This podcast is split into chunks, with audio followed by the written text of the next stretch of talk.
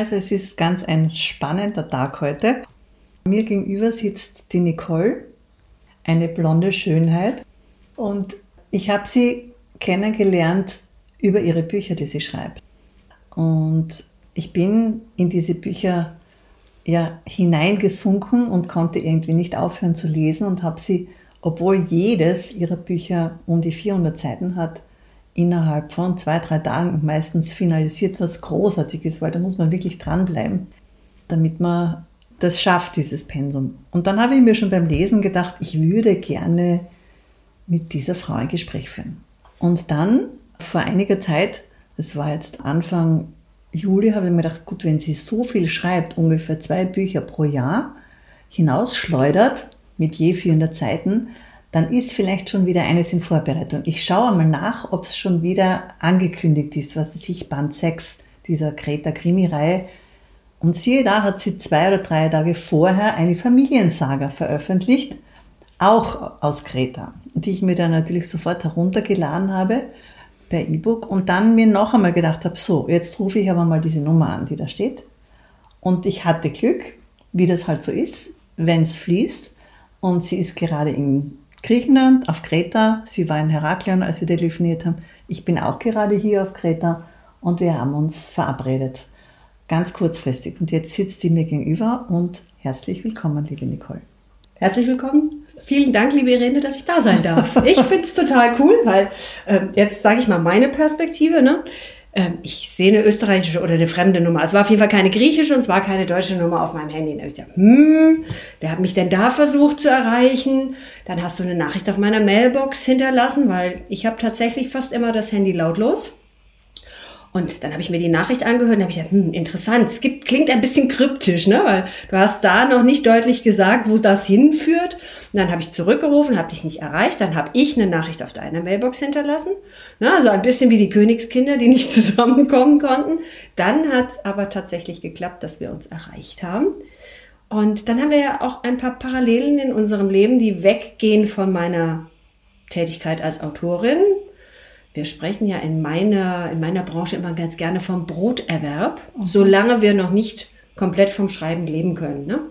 Heißt das Broterwerb? Ich finde manchmal ein bisschen, das ist so ein bisschen negativ konnotiert, Broterwerb. Das hört sich so an, als würde ich verhungern sonst. Ähm, tatsächlich liebe ich aber meinen Job als Trainerin und wir haben ja da, wie gesagt, einige Parallelen in unserem Leben auch entdeckt über so Ausbildungen, die wir gemacht haben und eben dieses Segment der Arbeit. Ähm, und Gleichzeitig hast du mich dann gefragt, ob ich was mit Nicola Vertidi zu tun habe. Ne? Und ähm, so hat sich dann das aufgeklärt, dass sich hinter Nicole Grün, das ist mein Klarname, dass sich da einmal die Nicola Vertidi verbirgt, die Griechenland-Kreta-Krimis, Kreta-Bücher schreibt, jetzt durch die Familiensaga. Und zum anderen Nicole de Ver, die Krimis schreibt, die in der Provence und in der Region rund um Stuttgart spielen und deren Protagonistin eine Mimikexpertin ist. Mhm. Was wiederum dann den Kreis schließt zu meinem beruflichen Kontext als mhm. Trainerin. Ne? Mhm. Also insofern, lange Rede, kurzer Sinn. Ich nutze alles, was ich habe, um es in irgendwelche Bücher zu packen. Ja. Und so kommen dann ganz schnell 400, 500 Seiten zusammen und ich kriege immer Ärger mit meiner Lektorin. Immer. Die sagt, schon wieder so viel. Wir müssen da was streichen. Mhm. Also ich finde es ja total okay, wobei ich sagen muss, jetzt bei Band 5, äh, ist das sozusagen, war ich schon ungeduldig. Also was ja. ist da jetzt wirklich passiert und wer hat da jetzt wen umgebracht und wieso? Also da habe ich dann immer wieder ein paar Seiten übersprungen ja. und schon hinten gelesen, ob ich eine Idee kriege, aber ich wollte dann doch auf keine Seite verzichten und habe dann also falls ihr jetzt äh, hin und wieder ein Fächerwetteln ein Fächeln eines Fächers. Ein, ein Wedeln ja. oder ein, ja. den Fächer hört, bitte ja. verzeiht das, weil wir sitzen hier bei 35 Grad oder was auch immer. Uns rinnt beiden die Suppe herunter. Mhm. Mhm. Also ich kann es auf meinen Händen sehen. Ich sehe den Schweiß auf meinen Händen und also, das ist außergewöhnlich für mich. Und daher wollen wir uns auch wohlfühlen bei ja. unserem Gespräch. Also bitte fühl dich frei und fächle, wann immer du es genau. Ja, mache ich das. Wir können auch zwischendurch auf Stopp schalten und kurz mal den Ventilator anmachen und dann wieder weiter. Genau. Und dann könnt ihr euch das vorstellen, wenn wir beide vor dem Ventilator tanzen und uns abkühlen. Genau. Ja. Äh, jetzt habe ich äh, eingangs schon äh, zu dir gesagt, ich möchte mit dir gern über das Schreiben sprechen. Mhm. Und ich denke mir, wie ich dir auch schon gesagt habe, dass du extrem diszipliniert sein musst, sonst könntest du ja gar nicht diese Produktivität an den Tag legen. Und du hast mir gesagt, du bist extrem diszipliniert beim Schreiben. Tatsächlich extrem. Also, ja. wenn ich so auf mein Leben zurückblicke, dann gibt es kaum etwas, wobei ich so diszipliniert bin. Also bei meinen Ausbildungen ja schon, ne? weil auch das was war, was mich angezogen hat. Ne? Ich habe dir eben gesagt, wenn man so diszipliniert ist, dann trifft das ja auch eine Aussage darüber, wie sehr man für ein Thema brennt. Und ich schreibe mit einem Schreibprogramm, Papyrus Autor heißt das, und da kannst du dir, da stellst du dir ein, was denkst du ungefähr, wie viele Wörter du schreiben wirst. Ich versuche das realistisch anzusetzen. Im Regelfall klappt es nicht. Dann denke ich so, ah, der Verlag sagt immer so, wenn es nicht mehr als 300 Seiten haben würde, wäre es gut. Das sind so roundabout zwischen 75.000, 80.000 Wörter, je nachdem, wie lang da so ein einzelnes Wort ist. Das gebe ich mir ein und dann rechnet das bis zu dem Zeitpunkt des Abgabetermins aus, wie viele Wörter ich täglich schreiben muss damit ich den Abgabetermin einhalten kann. Mhm. Das heißt, da habe ich schon mal einfach ein bestimmtes Pensum an Wörtern, das vorgegeben ist. Und dieses Tagesziel, das versuche ich auf jeden Fall zu erreichen. Wenn das mal nicht klappt, aus welchen Dingen auch immer, es kommt vielleicht mal was Unvorhergesehenes dazwischen, dann rechnet das das halt eben wieder um mit den fehlenden Wörtern auf die verbleibende Restzeit. Und dann hast du eben keine Ahnung, je nachdem, wie lange du noch da in dein Pensum hast, hast, hast du dann täglich vielleicht 100 Wörter mehr oder 50, wie lang eben das entsprechend ist. Und das hält mich auf eine gewisse Art und Weise dazu an, mich eben immer wieder diesem, nicht nur diesem Ziel zu nähern, sondern dieses Tagesziel zu erreichen. Und früher habe ich das, als ich das Programm noch nicht hatte, bei meinem ersten Krimi, ich habe das in einem Hotelzimmer geschrieben, da hatte ich mich für vier Wochen eingemietet in der Ayapela hier. Und dann habe ich mir einen großen Zettel an die Wand gehängt dann waren das so 3200 Wörter, weil ich das in vier Wochen schreiben wollte. Ich wusste, ich bin so lang da, dann muss ich das schaffen. Und dann habe ich halt meine Wörter immer aufsummiert. Ne? Mhm. Geguckt, wie viel hast du geschrieben? Mhm. Word zählt das ja auch. Mhm. Und habe das dann auf meinen großen Zettel geschrieben und dann aufsummiert, um dem dann dem Ziel näher zu kommen. Und mhm. das hilft mir, diszipliniert zu sein. Mhm. Unter anderem natürlich. Ne? Jetzt ist das sehr spannend, weil wenn ich mir jetzt Wörter vorstelle, ein gewisses Pensum an Wörtern, das du zu schreiben hast, das ist jetzt so ähnlich wie wenn ich äh, ein riesen Puzzle habe und ich keine Ahnung habe, was kommt letztendlich dabei raus. Jetzt ist meine Frage, also wir haben ja einen gemeinsamen Kontext, also man könnte jetzt sagen, wir chunken down oder chunken up. Mhm. Also wir sind im Detail oder wir sind äh, im Überblick und sehen das große Ganze. Mhm. Hast du, bevor du beginnst, ein Buch zu schreiben, eine Idee von der Story, von der Geschichte? Weißt du, worüber du schreiben möchtest, was das Thema sein soll, wie du das aufbauen möchtest oder entsteht das einfach irgendwie im Schreiben? Also da ich ja bei dem Piper Verlag unter Vertrag bin, muss ich für jedes Projekt, für das ich einen Vertrag bekomme, ein Exposé abgeben mit meiner Lektorin, die mich in Anführungszeichen damals entdeckt hat. Mit der war das so, da habe ich halt so eine Grobidee skizziert und dann hat die gesagt, ich nehme das mit in die Vertriebsrunde und dann klappt das schon. Jetzt habe ich seit anderthalb Jahren eine neue Lektorin. Da ist der Wunsch nach bisschen mehr Fleisch an den Knochen, auch im Exposé. Und ich habe auch seit etwas mehr als einem Jahr eine Literaturagentin, die mich vertritt, die dann auch wünscht, dass etwas mehr Fleisch am Knochen dran ist. Das heißt, das Exposé ist jetzt nicht so, dass ich da schon jedes Kapitel skizziere, aber dass ich auf jeden Fall den Verlauf der Geschichte sogar mit der Auflösung. Und mit meiner aktuellen Lektorin, die ich seit etwas, na, seit knapp anderthalb Jahren habe und ähm, seit Juni letzten Jahres habe ich eine Literaturagentur. Die wünschen sich beide, also meine Agentin und meine Lektorin, dass so ein bisschen mehr Fleisch am Knochen dran ist. Das heißt, das Exposé ist umfangreicher, mhm. aber es ist jetzt nicht so, dass ich jedes Kapitel da schon skizzieren muss. Den Verlauf der Geschichte und die wünschen sich auch immer schon, dass die Auflösung da drin steht. Ich finde das ja total doof, weil das ist ja Spoilern mhm. par excellence. Aber das scheint für den Verlag auch wichtig zu sein, zu sagen, wie löst sie das denn auf? Wo führt das denn hin? Hm, macht das vielleicht an einer Stelle einen Sack zu oder macht das vielleicht auch ne, mit so einem Cliffhanger den Sack schon für den nächsten Band wieder auf, etc. Also damit ist ein Rahmen gesetzt. Mhm. Und ähm, anhand dieses Gerüstes hangel ich mich schon entlang. Grundsätzlich bin ich aber beim Schreiben eher ein Panzer als ein Plotter. Also Plotter sind die, die wirklich kapitelweise sich schon also genau Stichpunkte machen, was kommt da im Kapitel vor. Wer macht was und warum und wieso und weshalb und wie verknüpft sich das mit dem nächsten Kapitel. Plotter sind so Leute wie ich. Du hast deinen Rahmen. Und dann, wenn wir jetzt mal unheilvolles Kreta nehmen, der hier gerade rechts neben mir auf dem Tisch liegt, von dem du eben gesprochen hast, ähm, wenn wir den mal nehmen, da taucht eine Frau im Bus auf. Die sitzt da und die fängt an mit einem, mit einer Figur, die wichtig ist für die Geschichte zu flirten.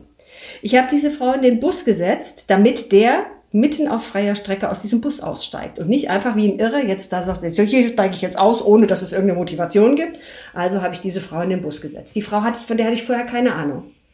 Die ist in diesem Bus aufgetaucht. In meiner Fantasie habe ich gesagt, da sitzt jetzt eine Frau, die flirtet mit dem und um Gottes Willen, die mhm. bringt ihn dazu, den Bus zu verlassen. Mhm. Dass diese Frau im Verlaufe des Buches in ihrer Rolle immer mehr gewachsen ist und auch eine wichtige Rolle übernommen hat. Das war mir im Vorfeld überhaupt nicht klar, weil ich, mm. die hatte ich nicht auf dem Schirm. Mm. Und das passiert immer wieder, dass plötzlich Menschen in die Geschichte reinstolpern, die ich vorher nicht charakterisiert habe, über die ich mir vorher keine Gedanken gemacht habe, sondern die der Flow der Geschichte gerade jetzt braucht.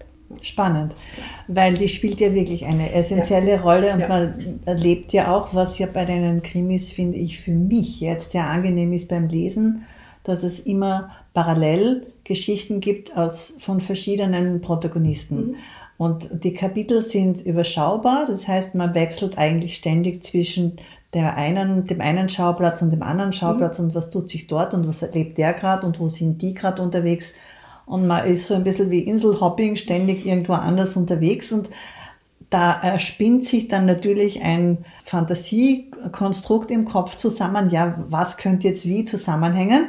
Und man ist ja selbst auch ständig Kommissar und versucht irgendwie das Ganze zu lösen oder zu entdecken. Und oft gibt es dann eine völlig andere Entwicklung am Ende hin, wie zum Beispiel bei Band 2, glaube ich, war das, wo du über die homosexuelle mhm. Szene geschrieben mhm. hast wo dann eigentlich zufällig unter Anführungszeichen diese Menschen umgekommen ja. sind, weil es eigentlich um was ganz anderes ja, was ging. anderes ging, ja, ja. ja. Du wolltest was sagen? Nein, also tatsächlich ist es so, dass ich, wie gesagt, ich, ich fange an zu schreiben und ich habe eine Idee und im Verlauf der Idee, es kommen natürlich auch immer wieder, dadurch, dass ich viel auf der Insel unterwegs bin, dass ich viele Gespräche führe und ähm, wir hatten es im Vorfeld schon kurz, kurz darüber. Ich lerne seit ein paar Jahren Griechisch, also regelmäßig Griechischunterricht. Das kommt noch nicht so richtig aus meinem Mund raus. Das braucht immer ein bisschen länger bei mir, aber ich verstehe schon sehr viel. Ich höre viel zu. Dadurch höre ich natürlich auch viele Geschichten. Ich höre Aspekte, wo ich denke, ach, das ist ja interessant, ne? Ah, das könnte man ja in der Story verarbeiten, ne? Das mhm. kann dann auch zwischendrin nochmal eine Rolle spielen. Mhm. Dass so ein Impuls kommt, weil ich irgendwo mit an einem Tisch gesessen habe, wo über irgendwas geredet wurde, wo ich denke, das mhm. hat Potenzial. Mhm. Ne? Und das fließt dann auch noch mit rein. Man könnte fast sagen, dass es oft so Synchronizitäten sind, weil es war ja auch äh, für mich spannend, weil während ich den ersten Band gelesen habe, wo sie dann letztendlich der zurückgeführt hat. Also es wurden in der Samaria-Schlucht eben ein Torso gefunden mhm. und es hat zurückgeführt in den Zweiten Weltkrieg. Und parallel dazu, und ich habe auch ein, einen Podcast aufgenommen, habe ich eine Frau kennengelernt, die Deborah, eine Künstlerin, die unten steht am Komusstrand und spinnt mit so einer fallenden Spindel. Und es war mhm. eigentlich so ein arges Bild. Und ja. ich habe sie angesprochen. Letztendlich ist herausgekommen, dass sie sich ganz intensiv lange Zeit beschäftigt hat mit dem Thema, was ist aus der Fallschirmseide geworden, mhm. die, mit der die Deutschen äh, diesen Luftangriff gemacht haben.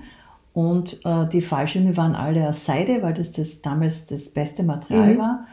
Und wie die kretischen Frauen, diese, was die kretischen Frauen nach dem Krieg, weil während des Kriegs war es ja, glaube ich, auf auf Todesstrafe verboten, die zu verwenden, mhm. was die daraus gemacht haben. Und mhm. sie hat dann auch mit diesen Frauen, die Zeitzeugen, noch sind gesprochen und hat ein Buch geschrieben über diese, diese ganze Thematik. parallel auf Deutsch und auf Griechisch und Okay. hat eine Lesung gemacht in Matala. Auch, da war ich auch dabei, Mhm. Gott sei Dank, in, einer, in einem kleinen Atelier, wo äh, quasi die Besitzerin des Ateliers auf Griechisch gelesen hat und sie hat die Passagen auf Deutsch gelesen. Wow, das ist toll. Also ja. das war beeindruckend. Ja. Da waren auch dann Griechen dort, ältere, die auch noch, weil sie immer wieder Thomas Sucht hat, beigetragen haben aus ihren Erfahrungen und so. Mhm. Und dann denke ich mir, und jetzt, ich kriege schon die ganze Zeit, schreibst du jetzt, also Ja. jetzt kommt eigentlich von mehreren Seiten Mhm. dieses Thema plötzlich auf mich zu. Also das war irgendwie so, wow. Ja? Ja. Und auf jeden Fall finde ich das auch spannend, wie du deine Themen wählst. Hast du da einen bestimmten Fundus, wo du weißt, über das möchte ich schreiben oder über das, oder wie entsteht quasi die Idee, was ist jetzt so dein, dein Hauptthema? Das ist eine gute Frage. Da müsste ich echt mal drüber nachdenken, wie das ist. Das ergibt sich tatsächlich auch im Verlauf.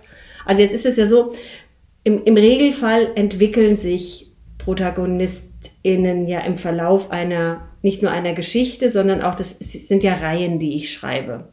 Wenn ich jetzt meinen ersten Frankreich-Band mal angucke, im ersten Band, da war meine Margot, meine Hauptdarstellerin, das muss ich vielleicht auch einfach mal so ganz kurz die umreißen, wie das zustande gekommen ist ich wollte schon sehr, sehr lange einen Krimi schreiben. Wirklich, es war lange ein Anliegen und ich habe irgendwann angefangen, vielleicht 2011, 2012, an einem ganz großen Whiteboard hinter meinem Schreibtisch Ideen zu sammeln für diesen Krimi.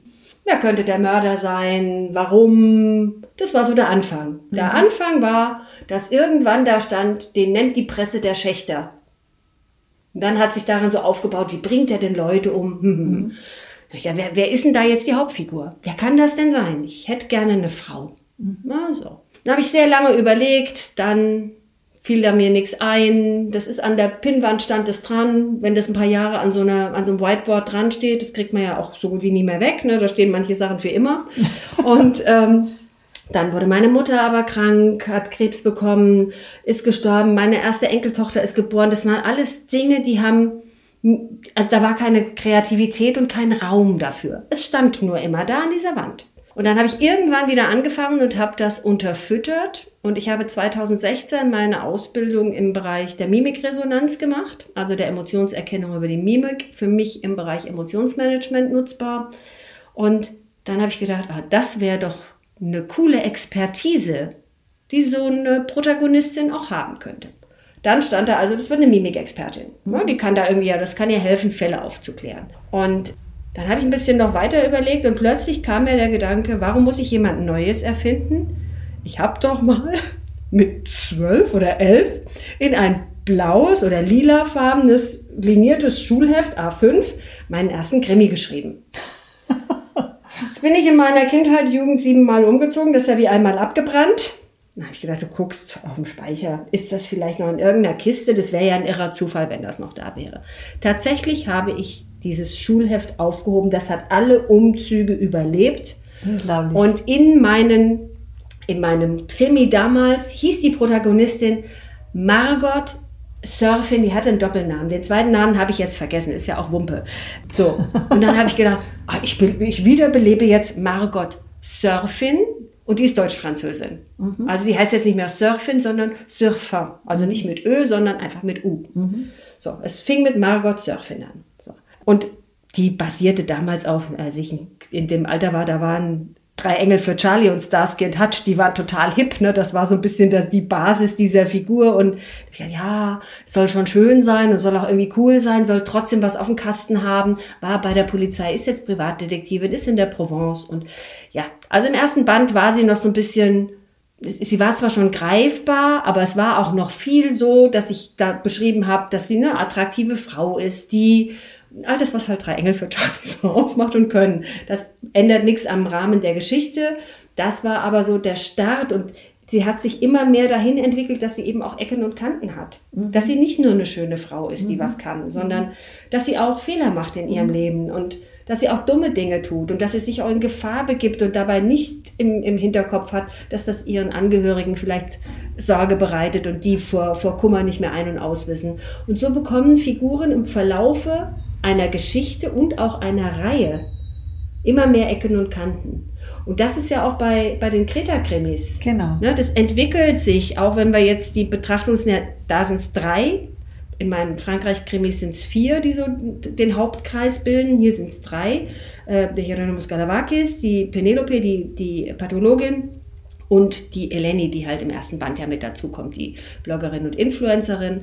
Und einfach durch diese, wie, wie die sich entwickeln, die Figuren und durch das, was denen wichtig ist, gestalten sich natürlich auch dann Fallfortschritte mhm. oder Fallideen. Also mhm. wenn wir das jetzt haben, dass wir, wir feststellen, dass Penelope homosexuell ist, dann ist das ja ein Thema, was sie bewegt. Dann höre ich auf der Insel hin, ich lese was bei Recherchen, dann liest du was über den Zweiten Weltkrieg, dann klickst du den Link an, dann kommst du irgendwo anders hin und dann kommst du auf die griechisch-orthodoxe Kirche und dann kommst du plötzlich auf den, auf den ähm, Obersten der Kirche in Thessaloniki, der irgendeine Hassrede auf Homosexuelle gehalten hat. Und das sind dann so Themen, die ich abspeichere. Ich speichere mir die Links dann auch ähm, im Browser ab wo ich denke, kannst du irgendwann nochmal gebrauchen. Mhm. Dann sitze ich am Essenstisch und höre jemanden, der erzählt über ein Paar, wo man sie Mumia nennt. Ihm sagt man nach, er sei jetzt vielleicht nicht so gesetzestreu und sie spendet unheimlich viel. Das ist so der Zuckerguss, der mhm. oben drüber kommt. Dann habe ich gedacht, ach, könnte doch eine coole Vorlage für meinen Mafia-Boss sein. Bei dem ist das dann nicht die Frau, bei dem ist das dann die Schwester und, mhm. ne, und dann fängst du an zu recherchieren, wie ist denn das so mit der Mafia? Okay. Ja, ich hatte für die Mafia auch schon bei meinen, äh, bei meinen Frankreich-Krimis recherchiert und bin mehrfach habe ich mich mit einem Experten von der Kriminalpolizei in Stuttgart getroffen, der mir interessante Dinge erzählt hat mhm. über mafiöse Strukturen. Also brauchst nicht nach Kreta gehen, reicht schon nach Stuttgart zu gehen, da hast du ja, das auch. Ja, ich denke, das findest ja. du überall. Ja, ja. Und gleichzeitig ist das sehr, sehr mutig von dir. Das ist sehr, sehr mutig. Ja, das sagen viele. Dann sage ich, ja, muss ja erstmal Kreter lesen, ne? Also einer von der kretischen Mafia muss erstmal ein deutsches Buch lesen, muss sagen, was schreibt die denn da? Da denke ich, es dauert lang, mhm. bis das so wäre. Bis mich dann auch noch, da muss mich auch noch finden. Mhm. Das dann auch noch. Also meine Furcht hält sich da tatsächlich in Grenzen, weil es ja jetzt auch nicht komplett persönliche Themen sind, sondern es sind ja auch öffentlich zugängliche Themen, wo die Presse sowieso schon drüber berichtet hat. Also mhm. wenn da im, in, in äh, Livadea, wenn da die, die Polizei aus Athen kommt mit einer Hundertschaft und da den, den Ort umräumt, mhm. wenn der komplette Polizeiapparat in Rhythm nur ausgetauscht wird. Das steht in der Presse. Das mhm. ist jetzt nichts, was Geheimwissen ist, mhm. sondern das ist wahrscheinlich weitestgehend ausgeschlachtet. Und bei deinen Frankreich-Krimis bist du ja. da auch sehr kritisch, was jetzt so die Geschichten betrifft, die so in Frankreich passieren? Weniger. Also ich sag mal, da ist weniger, dass da kommen auch schon mal Sachen, die da eine Rolle spielen. Aber da das oft grenzüberschreitend oder übergreifend ist, weil ich ja gerne auch diese Kombination mit diesem, mit ihrem Ex-Kollegen, der in Stuttgart noch bei der Kriminalpolizei arbeitet, immer haben will, hat es ganz oft so einen übergreifenden Aspekt. Und klar, das Mafia-Thema, das hat sich dann auch bis, mhm. bis Frankreich gezogen. Ne? Mhm. Und auch die Thematik, wie das Mafia-Thema in Frankreich sich verändert hat. Und auch da, ich habe mir da lange, also ich habe mir mehrere Stunden Arte-Reportagen angeguckt über die Mafia in Frankreich und danach möchte man eigentlich gar nichts mehr tun. Ne? Man mhm. möchte eigentlich nur noch sich ein Lochgraben reinsetzen und denken, Gott, was, was stimmt eigentlich mit den Menschen auf diesem Planeten nicht? Mm. Ja. Naja, also ich, ich denke grundsätzlich, dass da auf jeden Fall viel Recherchearbeit nötig ist. Und wenn ich dir jetzt ja. so zuhöre, ja. dann klingt es für mich auch so, als ob diese französische Krimi-Reihe fast etwas autobiografisches auch ein bisschen ist. Weil du hast jetzt gerade gesagt, du hast selber einen äh, Bekannten in Stuttgart oder jemanden, wo du da gesprochen hast mhm. und offenbar hat es eben deine Hauptakteurin von den Frankreich-Krimis auch? Der hat sich ja erst ergeben, weil das war Band 4. Also Aha, den habe ich okay. erst bei Band 4 und meine, meine Hauptfigur in den Frankreich-Krimis, die war ja bei der Polizei in, in, in Stuttgart. Mhm. Und da war es ihr Partner, mit dem sie gearbeitet hat. Mhm. Und sie hat dann den Dienst quittiert, einfach durch verschiedene Vorfälle. Einmal den privaten Stress, den sie gehabt hat, durch den Tod ihrer Mutter. Dann hat sie sich mit dem Chef, den sie haben, nicht so gut verstanden. Und ich habe da kleiner, kleiner Ausflug. Ich drehe immer gerne mal so eine Schleife. Ich habe da gerade die Tage drüber nachgedacht, wie das ist, wenn unliebsame ProtagonistInnen, also welche, die gar nicht sympathisch sind, wenn man über die schreibt. Weil es ging mir so, ich mag äh, Tribute von Panem sehr gerne und höre das gerade als Hörbuch wieder an.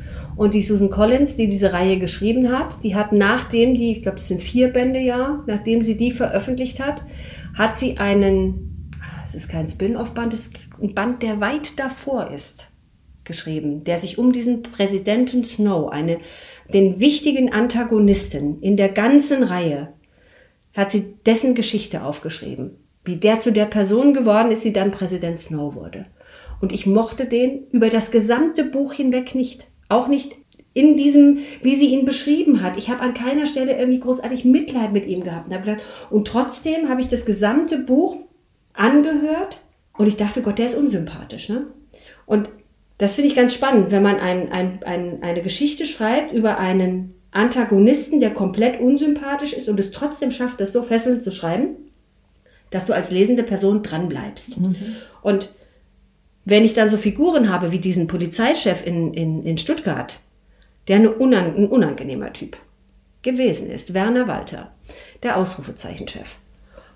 Und tatsächlich ist der irgendwann in Band 4, hat er plötzlich so menschliche Züge gezeigt. Mhm. Und dann habe ich angefangen und habe gedacht, ach, eigentlich ist der ja doch ein ganz netter Kerl. Also der hat einen, der hat einen guten Kern. Mhm. Und das fand ich für mich selber spannend. Weil der war für mich jetzt nicht der Antagonist. Der Antagonist ist jemand anders. Ne? Das ist im, im Regelfall entweder der Täter oder Martin Angerer, der Schächter, der immer so ein bisschen im Hintergrund mitschwebt. Werner Walter war nie der, der klare Antagonist, aber war eine unsympathische Figur. Und wenn du plötzlich im Verlauf der Geschichte feststellst, oh, auch eine unsympathische Figur, die, aus der kann man was machen, die kann was werden.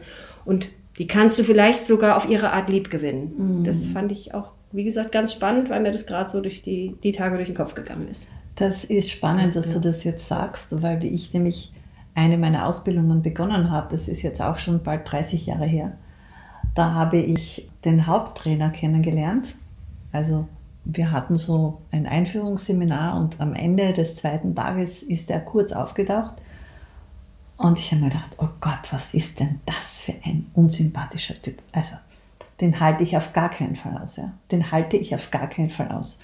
Und dann habe ich so, bin ich so in mich gegangen und habe mir gedacht, gut, wenn mir der jetzt nicht sympathisch ist und ich mache diese Ausbildung, ist das nur ein Vorteil, weil dann bin ich besonders kritisch und wachsam.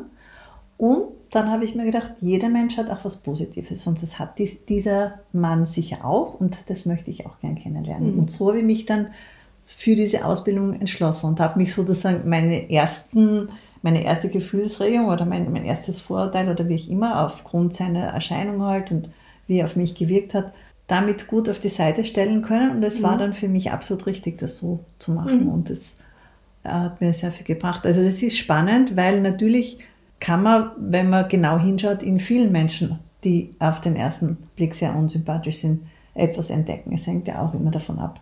Ja. Aber weil du jetzt, äh, mag ich noch weiter ausholen, weil du gesagt mhm. hast, du hast in, mit zwölf Jahren in einem Schulheft deinen ersten Krimi geschrieben.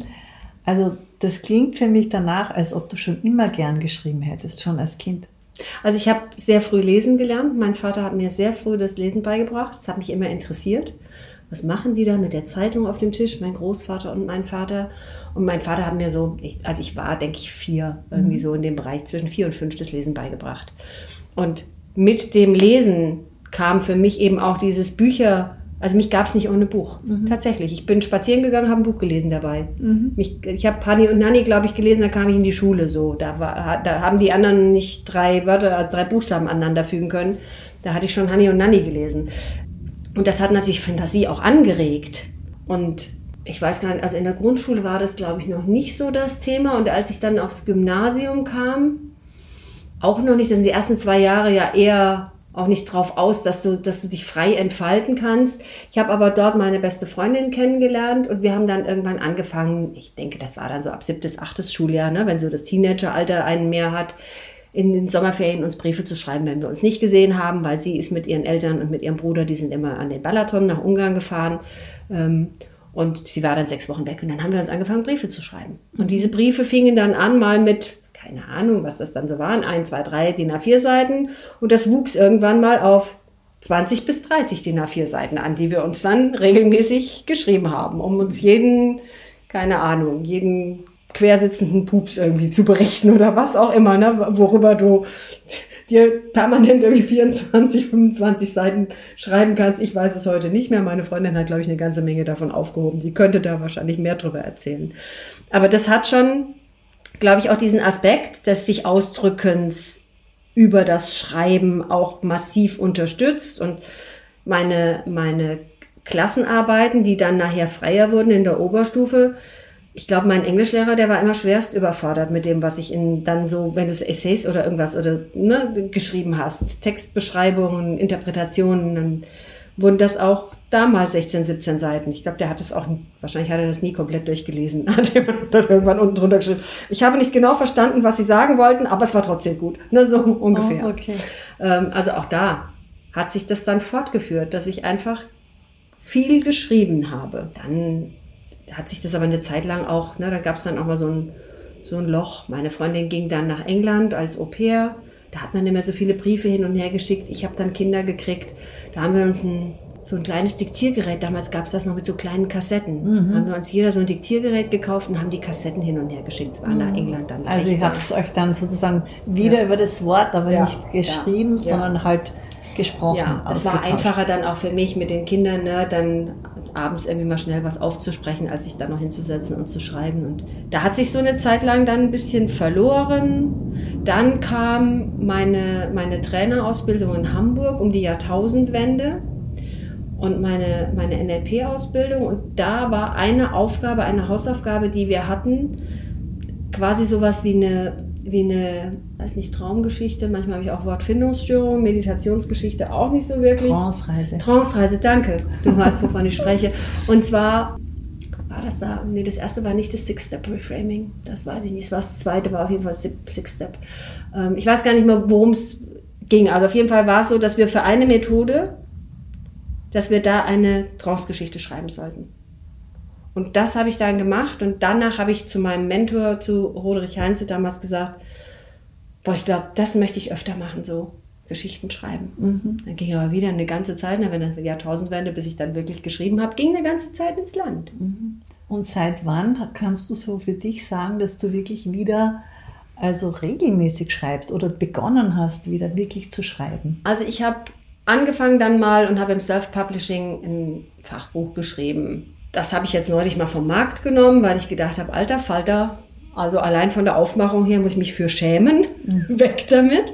Dann habe ich 2015 eins geschrieben, auch im, dann im Self-Publishing, weil Verlag zu finden, das ist ja, weiß ich gar nicht, äh, lieber laufe ich vielleicht dann zu, zukünftig noch über ein Nagelbrett. Nein, auch nicht. Aber das war tatsächlich, gerade wenn du im Sachfachbuchbereich was schreiben willst, das ist ein sehr hohes Ross, auf dem die Verlage da sitzen. Mhm. Und ich war dann auf der Buchmesse, glaube ich, und habe mehrere Verlage da angesprochen. Ich habe mehrere Verlage im Nachgang angeschrieben und du bekommst von manchen noch nicht mal eine Absage. Ich habe von einem tatsächlich vier Jahre später eine Absage bekommen. fand, ich, fand ich nett, weil ich gedacht habe, boah, geben sich ja noch Mühe. Ne? ähm, aber dann habe ich das auch im Self-Publishing gemacht, habe dann aber tatsächlich auch ein Lektorat bezahlt, habe ein Cover machen lassen. Also wenn ich jetzt so zu sagen hätte, dann war schon so in 2015 der Impuls da, da war es aber eher dann Expertise zu sagen, ich meine, das weißt du auch, in unserer Branche sagt man das gerne, wenn du als Trainer, Trainerin tätig bist, dann macht das Sinn, dass du auch publiziert hast, ne? mhm. weil das ist irgendwie so ein Aushängeschild. Und mhm. da war das vielleicht noch ein bisschen mehr der Antrieb, mhm. als dass es wirklich diese, dieser, dieses Verlangen war zu schreiben. Mhm. Das kam dann wirklich mit der Umsetzung 2017, dass ich gesagt habe, und wenn ich es jetzt nicht mache, mache ich es nie. Es ist äh, total interessant, weil, wie gesagt, bei dir ist es ja schon immer angelegt gewesen. Bei mir ist es so, dass es mir schon mehrmals gesagt wurde von Astrologen, dass bei mir noch steht Schreiben. Also das ist definitiv in meinem Radix offenbar ersichtlich, dass ich noch schreiben werde. Mhm. Und ich habe äh, 2019 den Master of Science gemacht, nun musste ich ja publizieren, eine Masterarbeit. Mhm. Und das war für mich halt also wirklich die Riesen-Challenge. Ja, ich bin da mit 45 Büchern am Boden gesessen und habe recherchiert und dort und da und weiß nicht was alles gelesen und, und mir, mir dann eben auch ein Thema ausgesucht, äh, wo ich immer wieder angehalten wurde, ja, es darf auf gar keinen Fall esoterisch werden. Das muss also wirklich ein wissenschaftliches Buch sein, weil ich habe über die spirituelle Intelligenz geschrieben. Und ich war dann aber total stolz. Also ich kann mich nicht erinnern, wann ich das letzte Mal so ein Glücksgefühl hatte. Also mir ist es ungefähr so gegangen, ich weiß nicht, ob du den Film kennst, ähm, Das Streben nach Glück, wie der Will Smith Ja. dann am Ende also es geschafft hat, als einziger von dieser Runde, wie er dann in der Straße geht zwischen den vielen Menschen. Und nicht, wie soll er jetzt seine Freude also ausdrücken, das- weil es eigentlich der Moment eigentlich fast unfassbar ist. Und wie ich dann den Stick in der Hand gehabt habe mit dem fertigen Manuskript und damit quasi zum Druck gegangen bin, da hatte ich so einen Glücksmoment. Das war also unglaublich. Und was würdest du, weil ich habe ja auch immer wieder Kunden und so weiter, wo ich auch merke, die haben jetzt für sich eine wunderbare Art, sich auszudrücken, wenn die WhatsApp-Nachrichten schreiben. Oder was. Also wo, man, wo du dir schon denkst, das liegt, liegt dieser Person, also wirklich zu schreiben. Was würdest du jemanden, der jetzt nicht so diesen unbändigen Wunsch hat wie du, aber der vielleicht die Fähigkeit und das Talent hat und noch irgendwie eine Hürde drüber muss, was würdest du jemandem empfehlen? Wie, wie könnte so eine Person das angehen? Naja, die Frage ist immer, also es gibt ja nun mittlerweile ganz, ganz viele Systeme. Auch Word macht das ziemlich gut, dass du diktieren kannst. Ne? Für mich ist das, es funktioniert für mich nicht. Ich habe das probiert, weil ich schreibe ja in erster Linie auf eine, also wenn ich auf Kreta bin, auf einer Schaukelliege auf dem Balkon. Das ist ergonomisch super, ne? also wirklich ganz toll. ich spüre es auch gar nicht im Rücken. Aber da sehe ich halt auf die Insel wir. Das ist für mich extrem wichtig. Also liege ich da auf meiner Schaukelliege und dann habe ich gedacht, komm, du probierst es jetzt mal. Du sagst jetzt dem Programm, was es schreiben soll. Geht für mich nicht. Kann ja aber, wenn ich erstmal dieses, dass ich nicht mit dem, also mit dem Prozess Schreiben an sich, dass ich da noch eine Hürde zu überwinden habe, das Diktieren meiner Gedanken und dann das Nachbearbeiten, dass das schon mal interessant ist, um zu probieren, funktioniert das für mich. Ne? Weil dann kannst du ja auch in einem Fluss bleiben und wenn du eine Fähigkeit hast, dich auszudrücken, funktioniert es vielleicht auch im Sprechen. Das ist aber ja nicht per se so. Ne? Ich kenne das von meiner Tochter zum Beispiel, die sagt ganz oft, da kommen manchmal so Dinge aus meinem Mund, da merke ich selber, dass andere mich nicht verstehen. Aber wenn ich es aufschreibe, habe ich halt die Chance, hier nochmal zu feilen und da nochmal zu feilen. Ja, also dann kann das im Schreibprozess schon anders sein. Gleichzeitig kann es eben auch eine ganz gute Übung sein, mal zu diktieren und zu sagen, so, das ist der Text, wie ich ihn mir vorstelle oder der Gedanke, wie ich ihn mir vorstelle und dann gehe ich nochmal drüber. Und ansonsten, aller Anfang ist schwer. Wenn ich ein Buch schreiben möchte, muss ich mich hinsetzen und schreiben. Ohne das funktioniert es nicht. Die Frage ist immer, brauche ich den Druck, dass ich das in vier Wochen oder in sechs Wochen fertig habe? Ich kenne Kolleginnen und Kollegen, die schreiben mehrere Jahre an einem Buch. Aber das möchtest du offenbar ganz sicher nicht, sonst hättest du nicht dieses Tempo. Ich nicht. Nein. Nein. Für mich ist das nichts. Also für, ich merke schon, dass ich, wenn ich mir ein Projekt vornehme und ich habe zwischendrin zu viele andere Themen. Also sei das jetzt irgendwie Privates, wo ich sage, ach, wir haben da noch einen Aufenthalt in Paris geplant und ich fahre noch mit der Enkeltochter nach Hamburg und lalala und tralala. Wenn dann einfach zu lange Pausen dazwischen sind und ich muss erstmal drei Kapitel wieder lesen, um zu sagen, Um wieder was reinzufinden. war denn da jetzt? Und was war denn da meine Idee, als ich das da so beendet habe? Also das Programm kann auch Notizzettel machen und du kannst auch so ein Denkbrett dazu anlegen, alles. Da mache ich schon dann mittlerweile ganz viel drauf. Trotzdem ist das was anderes, wenn du im Schreibfluss bist und Klar. genau weißt, äh, das war jetzt die Idee dahinter, warum der jetzt gerade gesagt hat, ich habe da doch noch einen Plan B. Wenn ich da jetzt zehn Tage, zwei Wochen Pause habe, dann denke ich, what the hell? Was war denn denn sein Plan B? Weiß ich nicht mehr. Ja, klar. Ja, fange ich wieder von vorne an. Ja. Das heißt, wenn du wirklich jetzt im Prozess bist, weil du früher gesagt hast, du bist sehr diszipliniert, arbeitest mit diesem Programm, weißt genau, wie viele Wörter du schreiben musst. Vielleicht schreibst du auch manchmal mehr, dass du sozusagen schon einen Bonus hast. Könnte ich mir gut bei dir vorstellen. Du nickst Ja, gerade mit dem Kopf. Ja. Ist das so, dass du dann wirklich durchgängig jeden Tag schreibst oder hast du einen Tag Pause? Das kommt immer drauf an. Also wenn ich jetzt ähm, was vorhab, wo ich früh morgens aufbrechen muss, dann ist es ein Tag, der geixt ist im Programm. Und die, die Wörter sind dann schon eben auf die Tage, wo ich tatsächlich schreiben kann. Also wenn ich jetzt nicht nur auf Kreta schreibe, weil ich bin jetzt, jetzt bin ich diesmal bin ich nur drei Wochen hier. Und da weiß ich, ich schreibe zu Hause weiter, logisch. Und dann gibt's halt Wochenenden, an denen sind die Enkelkinder da. Da nehme ich mir nicht vor, dass ich schreibe, weil da möchte ich einfach auch nicht unter dem Druck stehen. Da möchte ich Zeit mit den Enkelkindern verbringen. Sondern sind die Tage eh geixt. Ich gucke aber, dass das eben ein nicht zu langer Zeitraum ist, damit ich nicht gedanklich aus dem Projekt falle. Und was die Herausforderung bei mir ist, da ich ja in unterschiedlichen Welten schreibe, also einmal die Frankreich-Welt und einmal die, die Kreta-Welt. Wenn ich an einem Buch schreibe, das andere aber parallel aus dem Lektorat kommt, ich das überarbeiten muss, das ist ein Mehrfachprozess, den wir da machen. Ich schreibe, das Manuskript geht zu meiner Lektorin beim Verlag. Meine Lektorin liest das durch, gibt Anregungen. Ich überarbeite es. Dann geht es zu meiner Lektorin und Textredakteurin, mit der ich nochmal im Schnitt zwei bis drei Durchläufe durchs Manuskript habe. Die guckt immer auch nochmal nach Logik. Die kennt meine Protagonisten und Protagonistinnen so gut, dass sie dann auch mal sagt, meinst nicht, die könnten sich jetzt mal umarmen oder küssen oder was weiß ich, irgendwie mhm. sowas. Mit der gehe ich dann da auch noch mehrfach durch. Wenn das parallel passiert, dass ich an einem Projekt am Schreiben bin, ich bin Kreta am Schreiben, ich muss Frankreich überarbeiten. Das funktioniert auch nur schwer für mich. Also habe ich geguckt, dass wir das jetzt so legen mit den Terminen, dass ich da wirklich auch ein bisschen Luft dazwischen habe, weil das macht mich tatsächlich kirre, wenn ich von Frankreich nach Kreta springe ja, ja. und rumgedreht. Weil dann denke ich, wo war das jetzt? War das jetzt, war das jetzt in, im Elsass oder wo war das jetzt? Ne? Also wo stand jetzt das Haus? Wo war nochmal der Mann? Ja, wo gab es den Hund? Oder wie auch immer. Ne? Und das funktioniert nicht.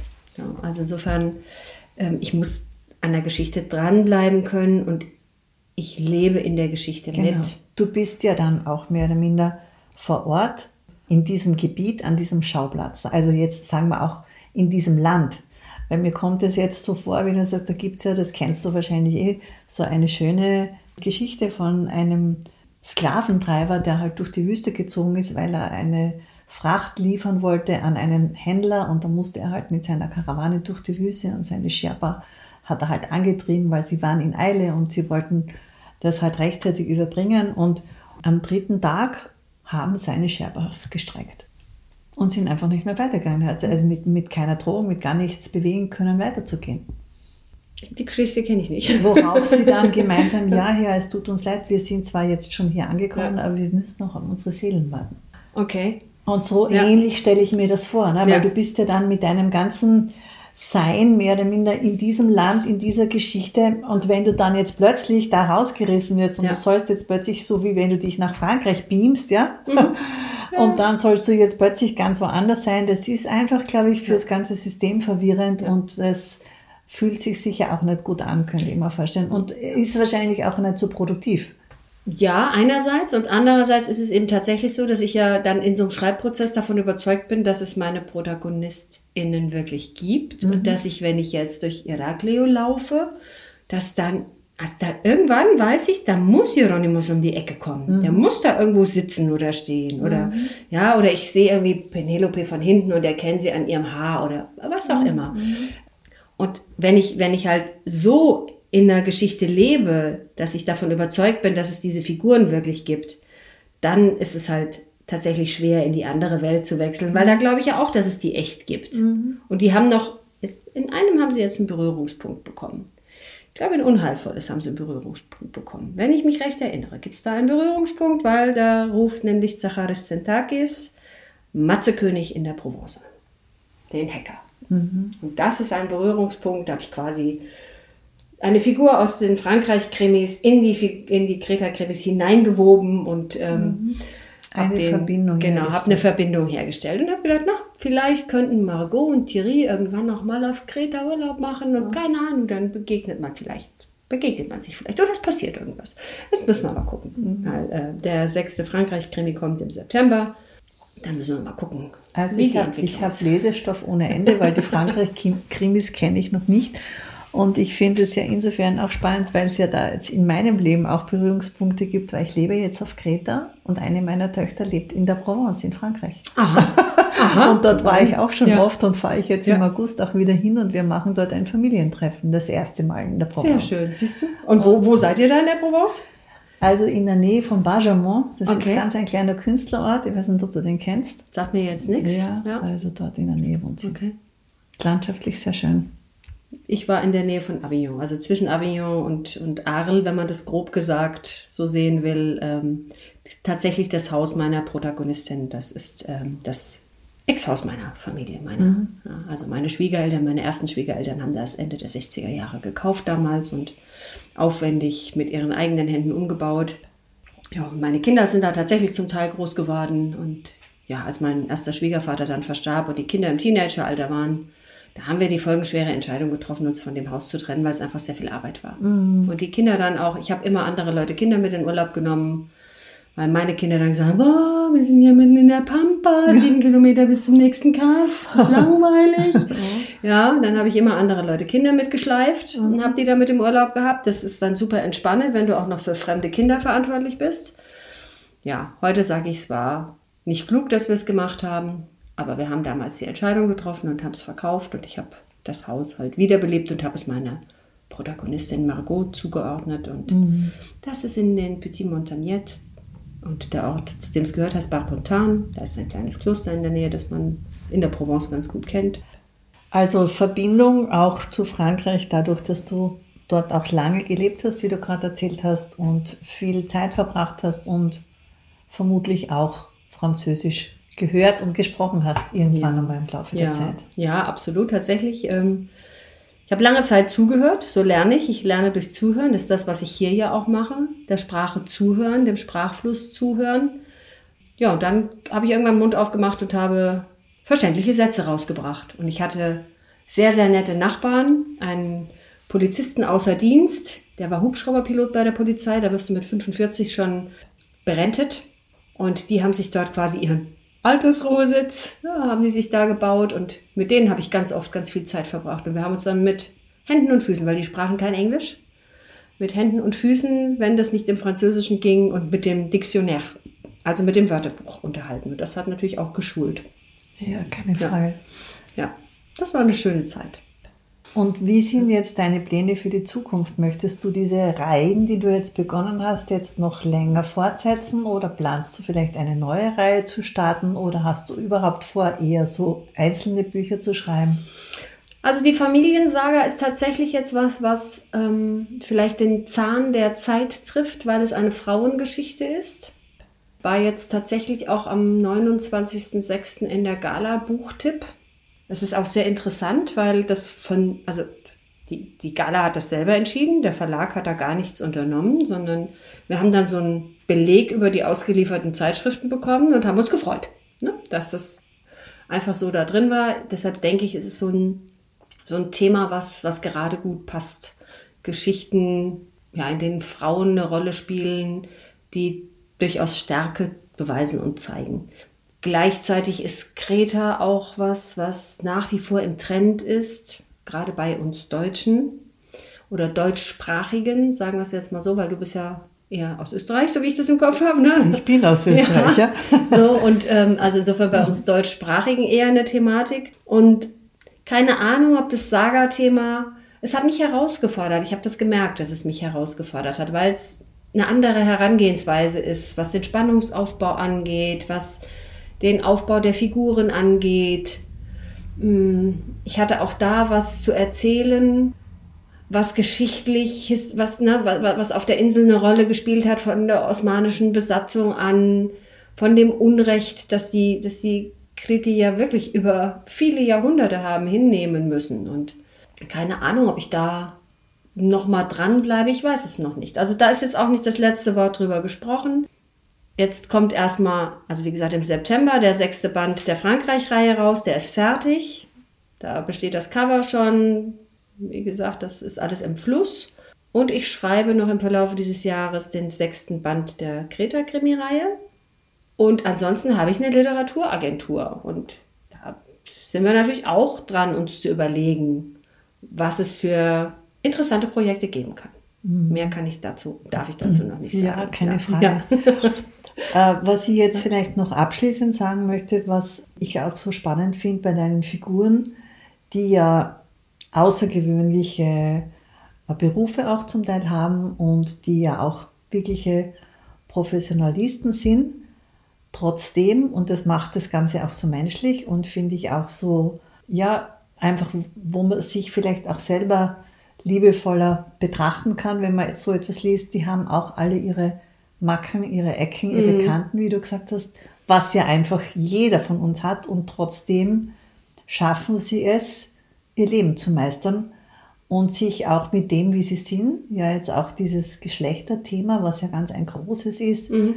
und was ja für Menschen, die unter Anführungszeichen nicht normal sind, ja, sondern die sich halt anders orientieren. Also das klingt eh schon so leicht abwertend, wie schwierig das auch ist, vor allem wenn sie in Berufen sind, wo sie einfach etwas zu sagen haben und wo mhm. sie wichtig sind, wie schwierig das dann ist, nach wie vor, ja, wenn sie sich zu, zu ihrer, ja, wie soll man sagen, zu ihrer Art zu, leben. Zu ihrer Art ja, zu leben. Wenn sie sich da committen, öffentlich wenn, committen. Wenn sie sich ja. committen. Und ich finde das immer besonders bewundernswert, wenn Menschen das tun und einfach auch zu sich stehen und auch für das dann geliebt und anerkannt werden und es schaffen, weil sie einfach trotzdem mhm.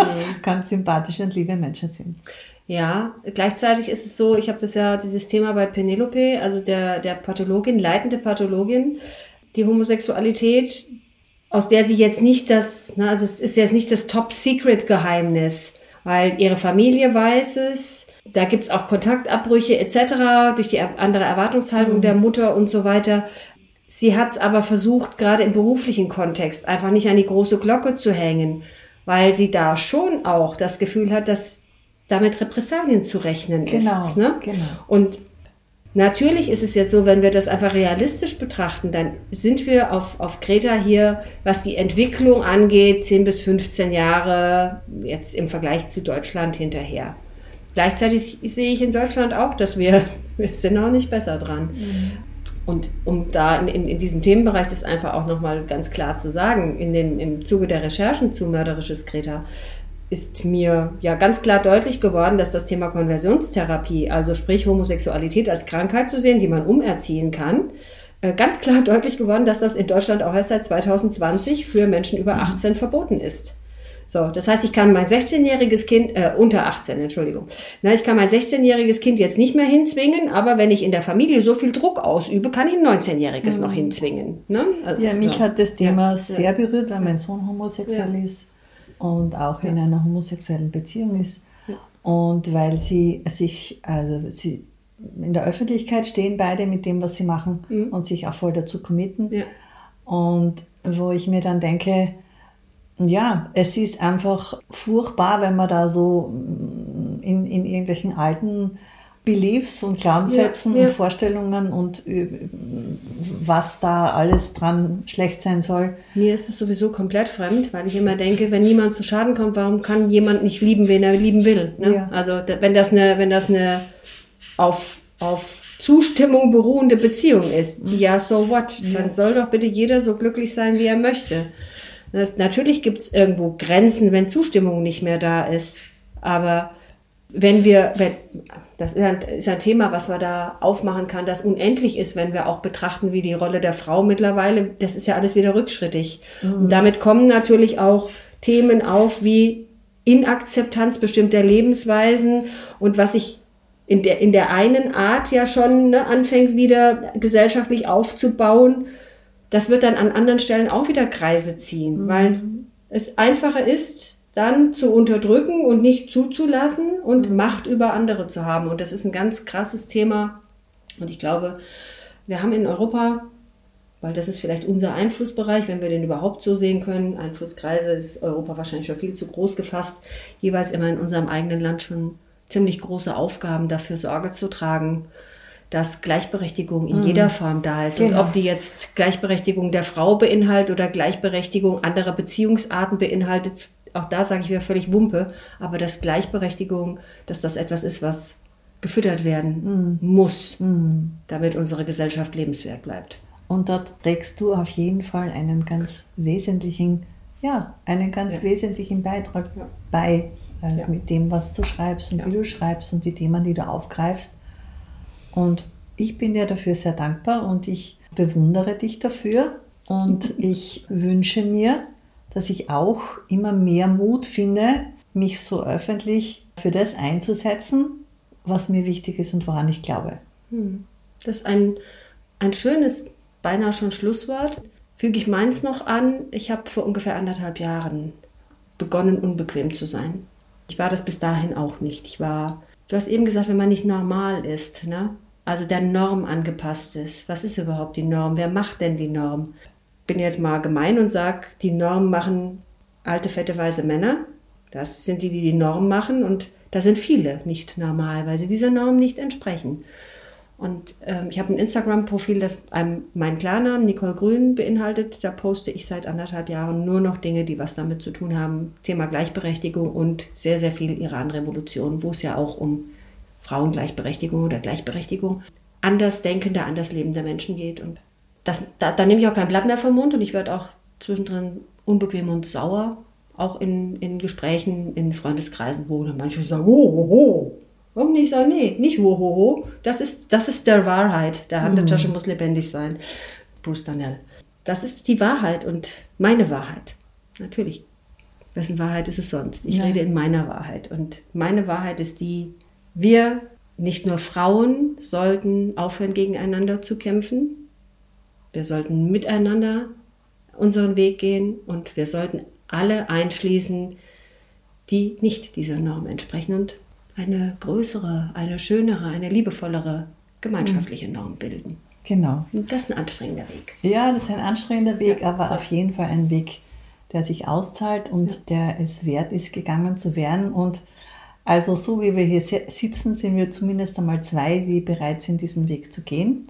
Und ich werde auch noch unbequemer werden, als ich es zum Teil eh schon bin.